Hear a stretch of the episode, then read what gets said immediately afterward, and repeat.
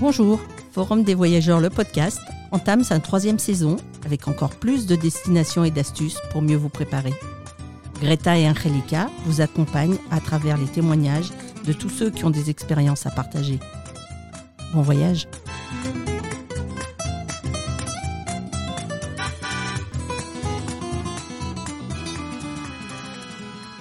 Bonjour et bien retrouvé sur euh, Forum des voyageurs, le podcast. Je suis Greta. Et Angelica. Aujourd'hui, on est ici avec euh, Célia. Bonjour euh, Célia, comment vas-tu? Je vais très bien, merci. Alors du coup, je m'appelle Célia, euh, j'ai 22 ans et je suis actuellement en formation en écologie euh, sociale et solidaire et je suis en train de faire un stage chez Concordia. Ok, alors en fait, on parle de Concordia. C'est une association qui a lieu à, à Lyon. Et c'est avec cette organisation que tu as participé à une formation européenne. Donc du coup, le projet c'était Europe à table. Euh, c'était une formation donc pour les jeunes euh, concernant l'alimentation durable et donc ça a eu lieu dans les Alpes en France. Quelle belle localisation. en fait, moi, j'étais là avec toi aussi, on peut déjà dire ça. J'étais une des animatrices, mais là, on est aussi pour euh, sentir euh, l'expérience d'une des participantes. Donc, euh, merci beaucoup d'être ici avec nous aujourd'hui. Alors, déjà, pourquoi tu as pensé de participer à cette expérience et voilà, raconte un peu nous. Alors du coup, j'ai la chance de faire un stage à Concordia. Donc la directrice régionale euh, m'a proposé de faire ce- cette expérience. Et euh, puisque je suis passionnée de pâtisserie et de cuisine et que je suis aussi en train de faire des études sur l'écologie, bah, je me suis dit que c'était une parfaite occasion de se former un peu plus euh, encore sur le sujet et surtout de le faire à travers plusieurs cultures, puisque du coup on n'était pas que des Français. Hum, Il y avait plein de nationalités différentes et du coup, c'est intéressant parce que chaque culture a un point de vue différent sur l'alimentation et euh, de se sortir un petit peu de ce point de vue français, c'était intéressant. Oui, tout à fait. En fait, il y avait 21 participants euh, des six pays différents. Euh, il y avait l'Italie, la France, le Portugal, la Grèce, la Pologne et l'Allemagne. Et on était des jeunes entre 18 et 33 ans. Donc, c'était hyper diversifié et très, très intéressant. Et comment est-ce que tu as trouvé cette opportunité ou comment c'était le processus de sélection Alors euh, pour moi, c'était vraiment simple parce que c'est vraiment euh, euh, Concordia qui a organisé cette formation.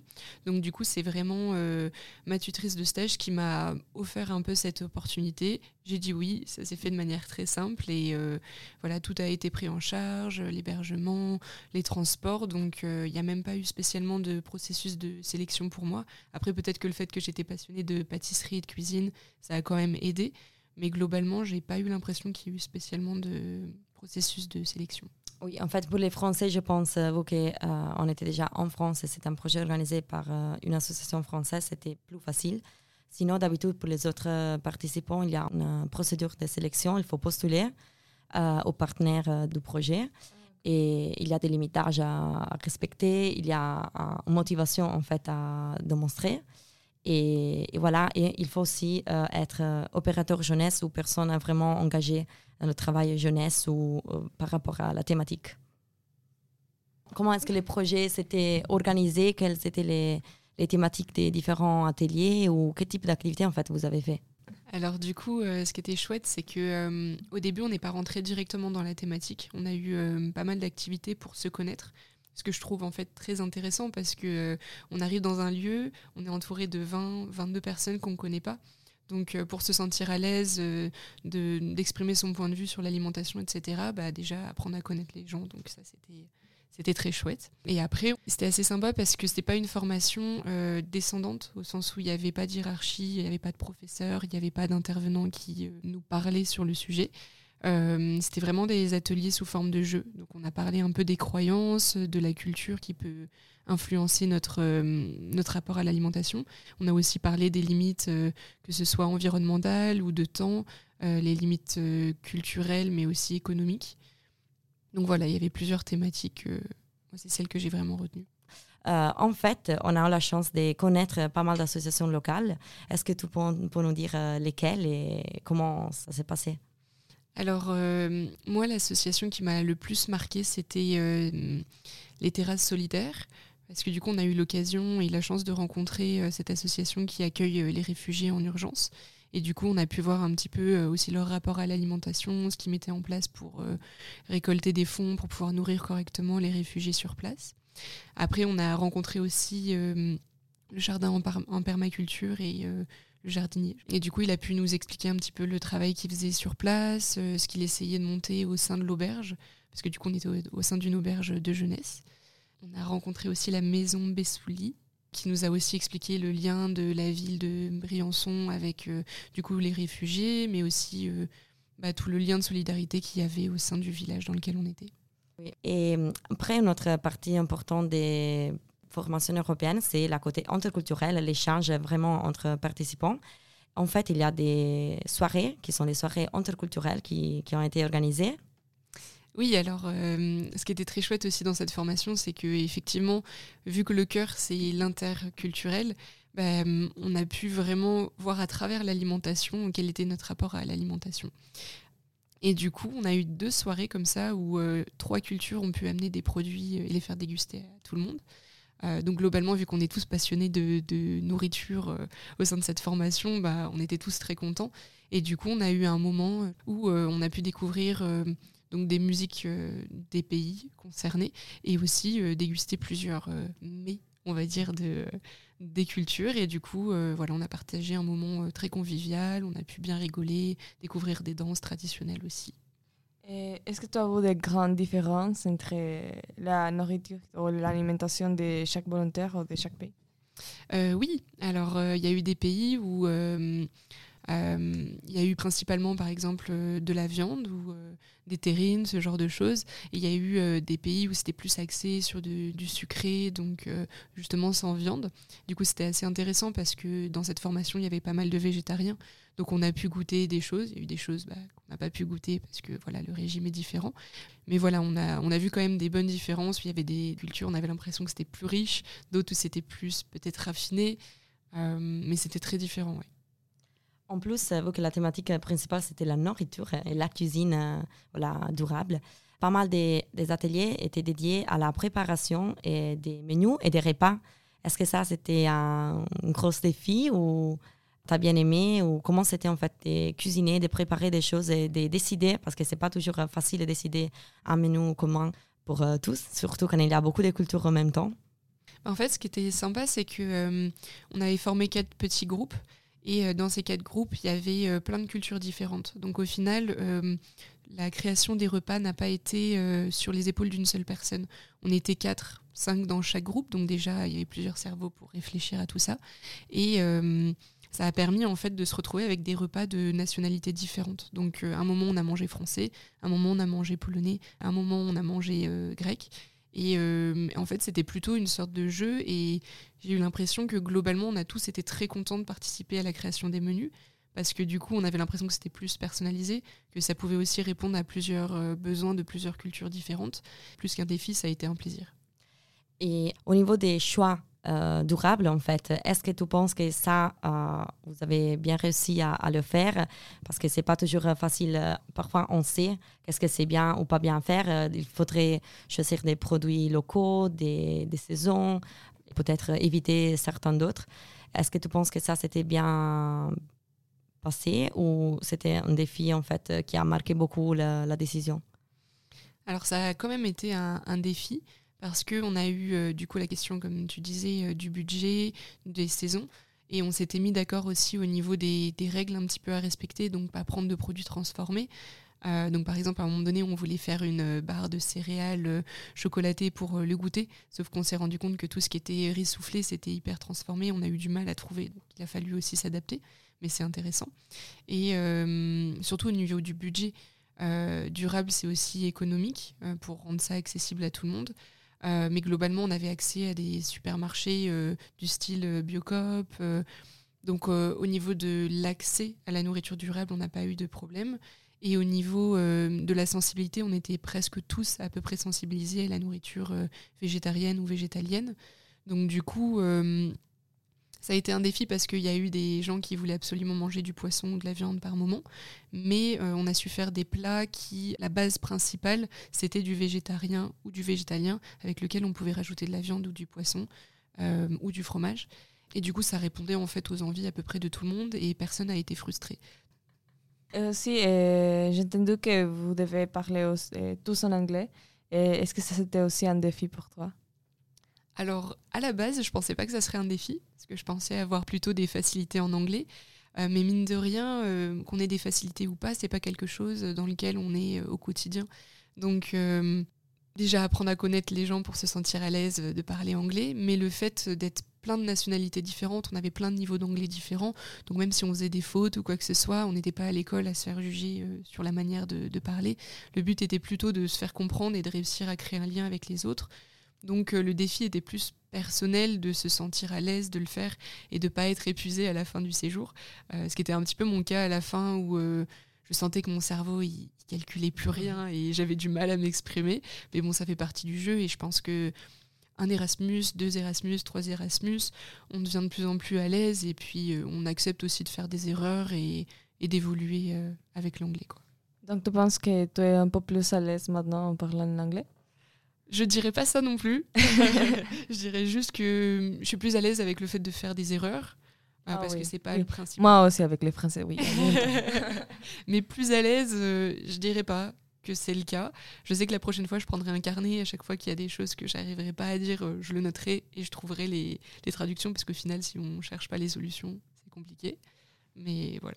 Oui, mais comme tu as dit, je pense que c'est un espace vraiment d'inclusion, d'écoute et personne ne s'est senti jugé. Donc c'était bien, c'est là en fait qu'il faut essayer, il faut faire des erreurs et il faut se mettre en jeu. Après tout ça, qu'est-ce que tu penses? Est-ce que tu penses d'en refaire un autre euh, ou as, tu le conseillerais à d'autres?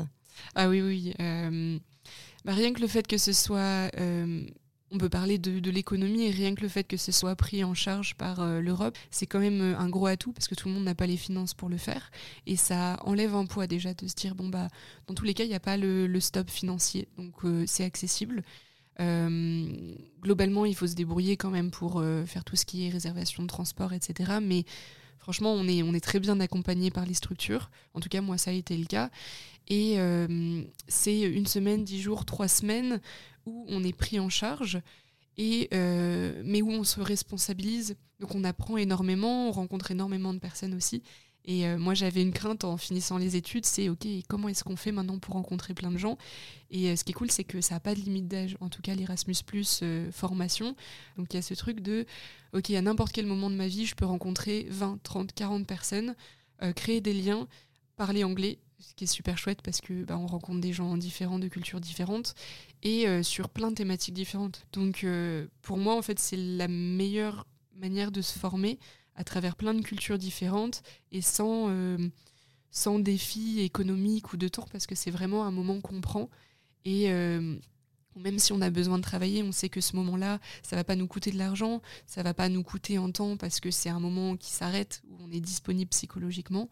Et euh, moi, j'ai qu'une seule frustration, c'est que personne soit au courant en fait. C'est-à-dire que moi, j'ai 22 ans et je viens juste de découvrir ça, alors que euh, depuis mes 17 ans, j'aurais pu le faire. Donc c'est pas grave, mieux vaut tard que jamais. Mais j'ai qu'une seule envie là, c'est de, de, balancer la connaissance et de dire à tout le monde, ça existe. Allez-y tout le monde. Oui. Après, comme tu as dit, en fait, c'est tout pris en charge. C'est une belle opportunité, euh, comme tu as dit, pour ça. En fait, il y a les voyages, les retours remboursés et tout ce que c'est hébergement, nourriture, c'est tout pris en charge. Et donc, euh, ça a permis vraiment à tout le monde voilà, d'être plus facilité pour euh, avoir accès à ce type de projet. Et ça offre euh, plein d'opportunités d'apprendre, d'échanger. Et aussi, on a pas, on a pas mal d'opportunités d'échanger des bonnes pratiques, de mettre en, commun des connaissances, des compétences. Et en parlant de compétences, on a aussi reçu le Youth Pass. Qu'est-ce que c'est le Youth Pass? Alors, c'est quelque chose qu'on peut mettre sur le CV qui euh, explique les différentes compétences euh, qu'on peut gagner à travers le, séjour. Il y a tout ce qui est euh, échange interculturel, apprendre à communiquer. il va y avoir aussi tout ce qui est maîtrise un peu mathématique concernant par exemple le budget, que nous on a pu aborder à travers le budget pour l'alimentation, pour les courses. Et voilà tout ce qui va être l'utilisation des, des outils technologiques pour communiquer. Et il y en a bien d'autres. Oui, exactement. Et le Youth aussi, déjà, c'est un certificat de participation. Et c'est bien au niveau professionnel, au niveau scolaire. Et comme tu as dit, ça reconnaître les compétences qu'on a la chance de développer pendant le, projet. Et voilà, en fait, au final de la formation, le but, c'était aussi de produire des guides, des activités, des carnets, en fait, qui pouvaient permettre de transmettre l'information, tout ce que vous avez appris et appeler à l'action en fait d'autres gens. Euh, qu'est-ce que tu as, as, fait en fait pour la fin de ces projets? Et tu te rappelles aussi les autres groupes, qu'est-ce qu'ils ont produit? Oui, alors euh, moi la thématique qui m'intéressait c'était euh, tout ce qui est le moment où on passe de omnivore à végétarien à pourquoi pas végétalien. Et du coup, c'était euh, comment est-ce qu'on arrive à pas devenir complètement malade, justement, euh, nutritionnellement parlant. Et du coup, euh, avec deux autres copains, copines, on s'est accordé sur le fait de créer un petit jeu de plateau avec, du coup, des questions, un peu à, l'image du jeu de loi. Donc avec des questions de connaissances, des questions de culture générale, des questions, des petits challenges de, de bonne santé ou ce genre de choses. Et ça permettait justement euh, soit de faire un petit point sur les connaissances nutritionnelles qu'on a, soit justement d'apporter euh, des connaissances nutritionnelles qu'on n'aurait pas. par exemple, euh, sur 100 grammes de pois chiches, bah, combien on a en apport de protéines? C'est bien, c'est très concret aussi et c'est engageant, je pense, pour les jeunes et c'est sympa, c'est rigolo. Donc, c'est une alternative, je pense, à l'apprentissage normal. Oui, oui, parce qu'on s'est rendu compte que nous, comment est-ce qu'on apprenait le mieux? Bah, C'était en jouant. Et c'est bête parce que quand on grandit, bah, on a l'impression qu'on joue moins, alors que en fait, c'est comme ça qu'on interagit le mieux peut-être avec les gens. Et euh, du coup, nous, ça nous intéressait de le faire parce qu'on savait qu'on aurait envie d'y rejouer euh, chez nous et de le présenter à nos proches. Et euh, il y a eu d'autres types de, projets qui ont été créés, des présentations donc sur la permaculture, sur aussi les modes alternatifs de nourriture. Et euh, il y a eu aussi un petit guide d'alternatives, par exemple euh, au café, au, chocolat, à tous les produits qui peuvent être un petit peu trop polluants ou pas très bons pour la santé. Et ben il y a eu ce truc de ok comment est-ce qu'on remplace un produit qu'on sait ne pas être bon pour nous ou pour l'environnement? Bah, Quelles sont les alternatives Et donc euh, ils sont sortis avec un petit livret explicatif qui était très chouette. Est-ce que vous voulez ou vous avez décidé pour partager ce type de que vous avez créé? Ah oui, en fait, ça va être euh, partagé euh, sur les réseaux sociaux et sur les sites des différents partenaires, donc notamment Concordia. Donc n'hésitez pas à nous contacter, demander voilà, comment avoir euh, tout ce matériel. Cool, cool. Pour terminer, du coup, Célia, on te demande quel était le moment le plus bon de cette expérience pour toi? Alors pour moi, je vais revenir un petit peu toujours au, au même moment, mais c'était l'échange avec les réfugiés parce que ça a, été un moment très difficile euh, émotionnellement et en même temps très très beau parce qu'il y avait euh, toute cette solidarité, cette association incroyable qui mettait des choses en place, enfin juste euh, trop trop belle. Et surtout, ça m'a fait beaucoup prendre conscience de certaines choses, même si j'avais déjà conscience de certaines choses. Bah, quand on rencontre ces personnes-là, c'est complètement différent. voilà, pour moi, ça a vraiment été ce moment-là qui a créé aussi de la solidarité entre les gens de la formation parce que forcément c'est un petit peu difficile, donc euh, on se soutient aussi pour euh, vivre au mieux cette expérience-là. Euh, pour moi, je pense un des moments préférés, c'était à la fin, on a la dernière soirée, on a participé à un concert qui était organisé par l'auberge. Et c'était super sympa parce qu'il y avait vraiment un moment d'union, je trouve, entre tous les participants et aussi la population locale. Et donc, euh, on a bien dansé, on a rigolé, on a chanté. Et là, ça, ça faisait vraiment famille, euh, voilà, amis depuis beaucoup de temps, alors qu'en fait, on se connaissait que depuis sept jours. Et là, si je trouve vraiment l'esprit d'Erasmus qui se montre, c'était vraiment, vraiment génial. Merci Célia pour être avec nous, pour tous les secours. On se voit la prochaine euh, fois avec un nouveau épisode. Merci. Merci d'avoir suivi cet échange qui, j'espère, vous aura donné de belles idées. Nous vous retrouvons dans 15 jours pour une nouvelle expérience et un nouveau voyage. Ce podcast est réalisé par InfoJeune Eurodesk Auvergne-Rhône-Alpes. Vous pouvez le retrouver sur les principales plateformes de podcast ainsi que sur nos réseaux Facebook et Instagram Forum des voyageurs. Si vous voulez participer ou nous laisser une appréciation, nous vous lirons et répondrons avec plaisir. À bientôt pour un prochain épisode.